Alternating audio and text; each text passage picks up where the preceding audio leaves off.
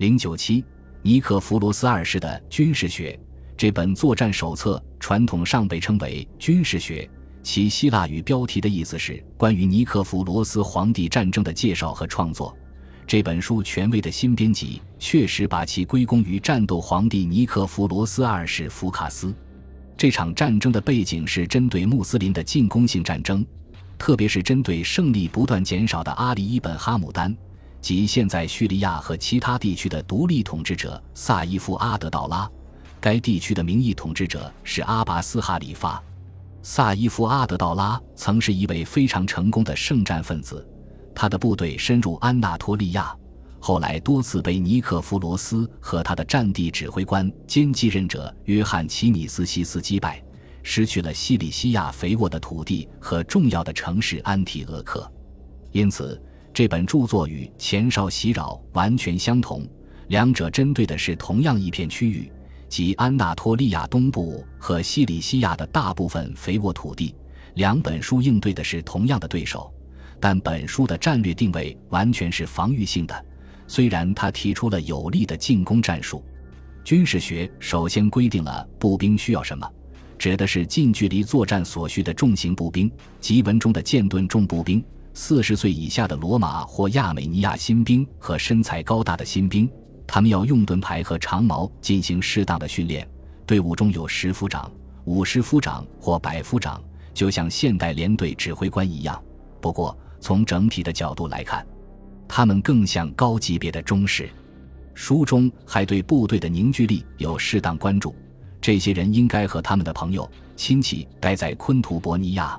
这是古罗马军队的八大帐篷群，在拜占庭时期转变为五至十六个不等的帐篷群，但重点是，他们应该一起生活、行军并共同战斗。作者设想有一支非常特殊的野战军，其中有一万一千二百名重装步兵，不包括轻型步兵。他们的装备是低廉的，确实很差，用棉被或者至少是煮熟的皮革胸甲代替金属盔甲。如果可能的话，配备高靴，否则就是带子鞋，也就是所谓的穷人、妇女和僧侣所穿的轻便鞋类。他们没有金属头盔，只有一顶厚厚的毡帽。但这种特殊的重型步兵在战术上就是如此定义的，而且根本没有装甲，因此与罗马军团形成鲜明对比。但这支部队在武器上并不吝啬，作为潜在的敌人。哈姆丹部队中有许多骑兵，既有用于小规模战斗和袭击的来自贝都因地区的阿拉伯人，也有用于冲锋的战团重装骑兵。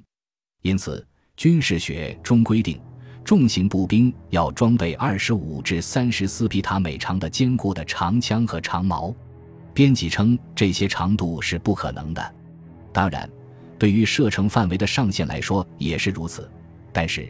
就像菲利普和亚历山大的萨里莎长矛一样，武器的长度最好能方便骑兵使用它冲锋，而行军时则可以通过将其拆分成两个半截来缓解携带的尴尬，也可以被扣在一个项圈上。上述的科斯皮亚规定的武器清单上继续列有腰部竖着的剑、斧头或铁锤，因此根据每种不同的战斗技能，一个士兵用一种武器战斗。接下来的士兵用另一种武器战斗。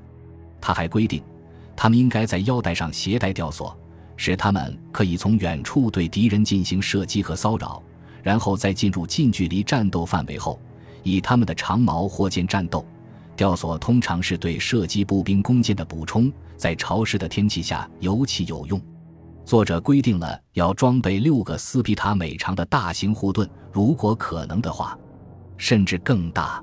这反映了他们缺乏抵御大量弓箭射击的盔甲，而萨伊夫阿德道拉的部队就可以发射大量的箭。有了这些装备，重型步兵确实会很重，太重了。因此，文中规定，每四个重型步兵必须有一个佣人，其责任是在战斗中照顾他们的牲畜、行李和供应品。除了一万一千二百名重型步兵。这支部队中还有四千八百名熟练的弓箭手，在军事学中，轻型步兵等同于弓箭手，实际上他们是职业弓箭手，并且规定要有两个箭袋，一个配四十支箭，另一个配六十支箭，两把弓、四个弓弦以及小手持盾牌、腰部束剑和斧头。他们也必须在腰带上佩戴吊索。尽管这段文字的含义很明显，但他描述的无疑是已发放给士兵的装备，而不是那些士兵实际上应该携带的装备。在战斗中，他们带有剑和斧头，身上还有两把弓和一百零三英尺长的剑。步兵将很难变得轻便或灵活。更有可能的是，一些装备是由行李部队的牲畜和佣人携带的。在这一点上，作者引用了一种自古以来就在使用的混合了骑兵和步兵的战术列队。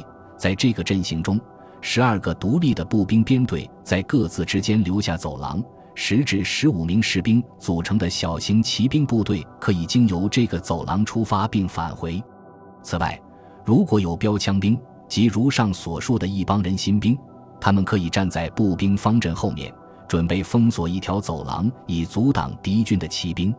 弓箭手和投石者是不能做取舍的，因为没有他们就没有飞弹的力量。他们站在每一个编队的重步兵后面。动态的情况是，当敌军骑兵在两个编队之间追击拜占庭骑兵时。标枪骑兵要在弓箭手和吊索兵的飞弹支援下来阻挡敌人，这使得拜占庭骑兵可以在不考虑自身防御的情况下进行攻击，因为步兵在需要的时候为其提供了保护。组成每个队形的队列有七层纵深，每一边各有两个重步兵、三个弓箭手夹在中间，这样形成的队形就可以面朝着两个方向。团长领导着一百个这样的队列。其余三百名士兵包括二百名标枪手和投石者，一种更便宜、技术更差的、装备着廉价武器的轻型步兵，还有一百名士兵则完全相反，他们是精心挑选的，装备着一种在罗马历史上具有特殊重要性的武器——重刺矛，或称长枪，即拉丁语中的 asta，希腊语中的 manalian，下述形式为 manalia。它的特殊功能是保护步兵编队不受骑兵的攻击。在引入刺刀之前，欧洲步兵团中一直保留长枪兵团这一角色。它更一般的作用是充当体格健壮战士的坚固武器，组成锋线步兵部队，在受到猛烈攻击的情况下坚守阵地，或者相反，针对敌人的顽强抵抗展开攻击。因此，长枪也是精英士兵的武器。他们会勇敢地站起来对抗冲锋的重骑兵，他们也可能拥有更高的社会地位。长枪军团中的战士也的确是这样。在莎士比亚的《亨利五世》中，酗酒的枪手问伪装的亨利五世：“他是谁？”“我是一支连队的绅士。”他这么回答，意思是一位绅士志愿者。“你跟在那条强大的长枪后面吗？”枪手问道。国王回答说。正是如此，这是坚毅者的武器，比火枪更久负盛名。早在很久以前，哈斯塔就已经武装了共和国军团中最成熟的第三梯队。在哈斯塔这个恰当的古典名字下，它被认为是六世纪步兵的一种武器。但它在军事学中得到了特别强调，其中明确指出，不能用切成片的木头制作，而要用橡树。山茱萸或所谓的阿泽卡树苗来制作。如果找不到树苗，那就将木头切成几段，但必须用坚硬的木头，而且要足够厚，这样士兵就可以握紧它。锋线步兵自己也必须是勇敢而坚定的战士。这种武器的长度在于尼克弗罗斯乌拉诺斯的战术第五十六章。枪杆使用一根或两根乌吉艾，矛头或尖头使用一根半或两根斯皮萨麦。即二点七米至三点六米和三十五厘米至四十七厘米。同样，其具体用途是抵抗重骑兵的冲锋，尤其是面对哈姆丹军队的重型骑兵时。这些段落顺便说明了更坚固的武器和普通长矛之间的区别。锋线步兵必须在步兵阵列前线站稳脚跟。如果发生这种情况，即步兵的长枪被敌人的装甲骑兵击碎。那么，锋线步兵就要坚定地站稳脚跟，勇敢地面对装甲骑兵的冲锋，并把他们赶走。更通常的目的是在正面攻击中增加兵力。在英国内战中，长枪的推进仍有可能起决定性作用，或在战况不利的情况下稳定整个步兵编队。当战斗开始时，可以不受阻碍或干扰地组建起来。另外，战士们疲惫不堪、受伤的士兵回来后，可以在他们的保护下获得一些安慰。这再一次清楚地表明，重矛是用来威胁和刺杀的，而不是用来投掷的。因此，它与古罗马的皮勒姆完全不同。后者是一种沉重的投掷长矛。更不用说以任何名字命名的标枪了。